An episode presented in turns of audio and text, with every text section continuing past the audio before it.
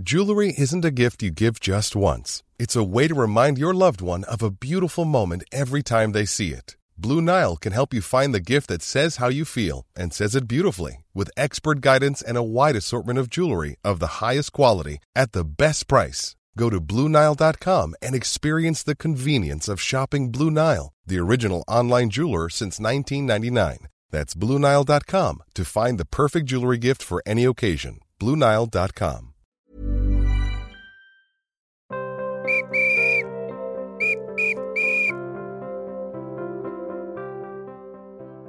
Bonjour, les podcasts du progrès sur l'OL, Lanier sort ses dossiers, épisode 8. Bonjour Christian. Bonjour. On va parler aujourd'hui de, de buts, mais de buts euh, qu'on va qualifier de cocasses. Des buts qui sont rentrés dans l'histoire, mais qui ont justement leur histoire à eux. Oui, tout à fait. Il y a, il y a- bah, alors évidemment, il y a tous ces, ces ballons merveilleux qui vont dans les lucarnes, des frappes de 25 mètres, mais on n'a pas choisi ce- cet angle-là. On va prendre les buts qu'on n'attend pas vraiment, marqués par des joueurs parfois qu'on n'attendait pas plus. Euh, c'est surtout ça qui fait, qui fait un peu le charme. Et euh, c'est des buts qui arrivent euh, sur des instants un peu magiques, des instantanés comme ça. Et on a voulu en capturer quelques-uns. On va commencer avec 1964. On est le 4 mars. On est euh, un peu dans le nord de l'Allemagne, à Hambourg. Voilà, Hambourg qui est le grand club, hein, le grand club allemand des années 60, qui a plusieurs internationaux, qui a Uwe Seller, qui a euh, capitaine de la sélection allemande. Enfin, c'est une très grande, une très grande équipe d'Hambourg. Euh, et puis l'OL, c'est l'équipe euh, un peu de Aubourg, voilà, de Nestor Combin, de Aimé Mignot, entraîné par Lucien Jasseron. Une, belle équipe qui fait une belle saison cette année-là. Et on est en quart de finale allée de la Coupe des Coupes. Le match va se terminer sur un 1 partout. Euh, c'est le match aller. Et Aimé Mignot va marquer son seul but avec Lyon, je crois. Voilà, alors un but c'est qui va faire parler. qui va faire parler parce qu'en fait, ça a été son seul but sur les à peu près 400 matchs qu'il a joué. Et notre brave Aimé, en fait, euh, euh, la version officielle, c'est qu'il est côté gauche. Et euh, il met une, une super frappe euh, qui part en pleine, en pleine lucarne et qui bat complètement Dorfel, le gardien d'Hambourg. Les joueurs lyonnais sont, sont interpellés parce que Mignot, euh, évidemment, il joue derrière. C'est un gars qui est très besogneux, très costaud, mais à aucun moment euh, on pense qu'il est capable de, marquer un but comme ça. Et avec le temps, l'histoire est complètement déformée, c'est-à-dire que tous les, anciens joueurs, euh, etc., ceux qui ont vu le match, disent non, non, mais de toute façon, Aimé, tu ne voulais pas frapper, tu, tu voulais centrer. Alors, euh, Combin lui a dit ça, euh, Fleury Dinalo lui a dit ça, même Bernard Lacombe, il n'y a pas très longtemps, disait non, non, mais de toute façon, Aimé, euh, parce qu'il le vous voit, vous avez jamais voulu marquer, là, vous avez, vous avez voulu centrer. Eh, mais moi, je te dis, Bernard, que j'ai voulu frapper, j'ai voulu frapper. C'est un gars d'Aix-en-Provence. qui a un accent chantant. J'ai voulu frapper, ce but il est pour moi, et voilà, il est en pleine lucarne. Et, mais je le garde parce que c'est le, le plus beau but de ma carrière et c'est le seul. Et l'OL finira à un but partout.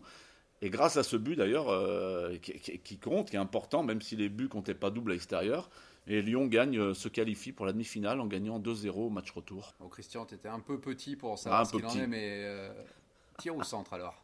Moi je pense qu'un peu des deux, à l'aveuglette je dirais. On va rester au milieu.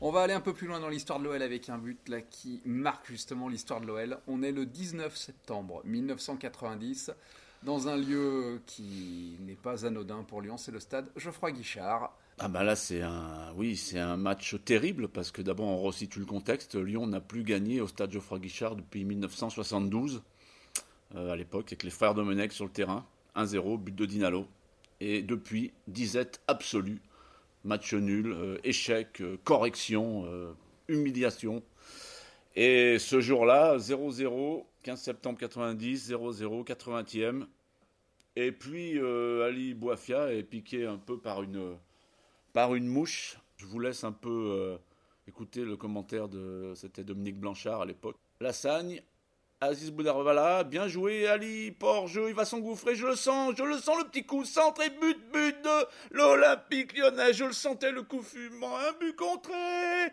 c'est super, voilà, donc c'est une phrase qui est restée culte. Euh, alors Casten Dutch dira euh, j'ai voulu contrôler le ballon et le ballon a rebondi sur le tibia. Et ce qui est très marrant, c'est que Ali Bouafia euh, reconnaît qu'il n'a pas écouté les consignes de son entraîneur Raymond Domenech, puisque Domenech lui dit T'es tout seul, Ali, reviens, reviens, reviens. Il a dit Non, non, mais moi je, vais y aller, je vais semer le trouble. Je ne l'ai pas écouté, je suis parti comme ça, et on allait voir. et Lyon l'emporte 1-0. Et en 71 saisons, un, moment pareil est resté inoubliable, c'est un moment gravé, incroyable ce moment. On avance un peu, on arrive au 23 novembre 2005, un autre stade mythique, peut-être même encore plus, euh, le stade Bernabeu, avec l'OL qui va jouer face au Real de Madrid. L'avancante de l'OL s'appelle John Carew. Voilà, alors c'est quelqu'un qui, est incroyable, c'est un des plus euh, grands par la taille joueurs de l'histoire euh, de l'OL, hein, quand il est présenté en, conférence de presse par Jean-Michel Aulas. Euh, pour se mettre à sa hauteur, Jean-Michel Aulas monte sur une chaise et il est encore plus petit que lui. et voilà, c'était un joueur alors qui est très attachant, norvégien, très costaud, mais qui n'a pas fait que des bons matchs. Mais sur ce match-là, euh, à Madrid, les Madrilènes n'arrivent pas vraiment à, le prendre. Alors c'est déjà le grand Real, hein. il y a Zidane qui joue, euh, il y a Beckham, c'est vraiment, il y a Casillas dans la cage, Roberto Carlos, vous imaginez. C'est le cinquième match de poule, euh, et en fait, euh, avait marqué pour le Real euh, avant la pause, donc Lyon fait plutôt un match pas mal. donc Gérard Rouillet rentre Fred et Wiltord, et on a à un moment donné une percée de Fred sur la gauche qui résiste un peu aux charges madrilènes, et il s'appuie sur Wiltord qui passe côté gauche, qui centre en retrait. Et là, Carou est dos au but. C'est bizarre de voir ce, grand échassier là, il dos au but. Qu'est-ce qu'il va faire? Il contrôle son ballon du pied droit, mais c'est un peu long l'action. Et il nous fait une espèce de talonnade du pied gauche. C'est bizarre, ce ballon, on a l'impression qu'il met un temps fou à rentrer. C'est pas une talonnade classique, c'est pas une magère. Euh, Juninho arrive derrière et attend le ballon, quoi. Il dit, bah, va le donner à Juninho. Non, il fait ce geste incroyable. Et Casillas peut pratiquement pas bouger parce que le ballon va dans le petit filet. Et euh, donc Lyon égalise. Euh, alors l'histoire, effectivement, on ne sait pas si c'est un but cocasse. But cocasse, tu me dis but cocasse, moi je dis magnifique but, une talonnade euh, contre le Real, bah- avec le jeune Sergio Ramos d'ailleurs dans l'équipe déjà. Oui, tout à fait. Alors oui, but magnifique, mais pas attendu du tout, parce qu'en fait c'était pas c'était pas forcément le jeu. Et l'histoire racontera d'ailleurs que Juninho a mis un temps, un petit temps avant d'aller le féliciter, parce qu'il était furax, parce que le ballon était pour lui. Normalement, le jeu effectivement dans la logique de Juninho, euh, qui arrivait tout seul de derrière, il, avait juste à lui faire une passe de 2 mètres, et c'était, voilà, non, il a choisi la talonnade, et après, je crois qu'au vestiaire, ils, en ont parlé, et Juninho a convenu que ça avait été osé, qu'il valait mieux que John Carew marque. 13 avril 2017, on reste dans l'histoire européenne de l'OL. Euh, un match qui a marqué euh, l'histoire face à Besiktas. On est en quart de finale allée de la Ligue Europa. Ah oui, c'est un match terrible. Alors, match terrible qui a commencé avant. Vous savez pourquoi? Parce que le match est retardé de 45 minutes.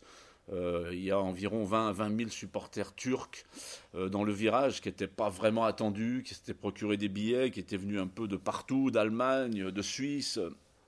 Euh, et donc, ils ont investi le stade. on ne sait pas, il y a eu des, des échauffourées, alors on n'a pas tout démêlé. Hein. Euh, manifestement, euh, c'était très très sensible. On s'est même demandé si le match allait avoir lieu à un moment donné. Euh, Jean-Michel Aulas est parti dans les travées au milieu du virage pour rassurer les Lyonnais parce que c'était aussi très inquiétant, très très inquiétant. Et on est dans ce match avec cette tension. Le match démarre. Besiktas, une équipe très costaud, très solide. Il y a Marcelo d'ailleurs qui joue. voilà, et donc Babel, le néerlandais, euh, marque rapidement 1-0 et Lyon galère dans ce match comme c'est pas permis. C'est une galère incroyable. Il y a une tension vraiment, euh, c'est très pesant quoi. De, avant match, pendant le match, on peut pas dire que Lyon joue mal, mais c'est très très difficile. Et puis vient un éclair de Tolisso à 7 minutes de la fin qui égalise. Et là, je sais pas, euh, tout, s'emballe sur une, sur deux minutes de jeu, tout s'emballe. Et qui sait qui fait la fête et qui nous offre euh, une victoire incroyable. Euh, c'est notre ami Jérémy Morel. En fait, il y a un ballon, euh, Lyon est, sur la lancée de ce un but partout, vient d'égaliser. Fekir va au... Alors il y a Valbuena qui est dans le coup aussi, qui lâche jamais rien non plus. Fekir va au pressing et le gardien espagnol Fabri, Fabrizio est un peu, un peu surpris, il veut, il veut se l'emmener pour la dégager. Qui, qui arrive? Notre petit Jérémy Morel, 33 ans, professionnel averti. Il empêche le gardien de dégager. Il chope le ballon, il marque dans le but vide. Hein. il a 1m50 à faire le ballon, hein. c'est pas donc c'est simple. Et là, c'est un délire incroyable. C'est-à-dire que Jérémy Morel, qui marque aussi, comme Aimé Mignot, le seul but de sa carrière lyonnaise part dans tous les sens. Euh, Fekir, Valbuena se jette sur lui, c'est une histoire merveilleuse. Et puis parce que Morel, euh, alors on voit et Gérard Collomb et Jean-Michel Aulas s'enlacer dans les tribunes. Et puis Morel est quelqu'un de, tellement humain, tellement un vrai pro. il a 33 ans. Un an plus tard, il fait les quarts de finale de la Coupe d'Afrique avec Madagascar. Et ça, ça aurait été le match de Rémi Morel. Et le but, cocasse. Merci Christian, c'est terminé pour cet épisode 8 des podcasts euh, Lagné sur ses dossiers. À bientôt. à bientôt.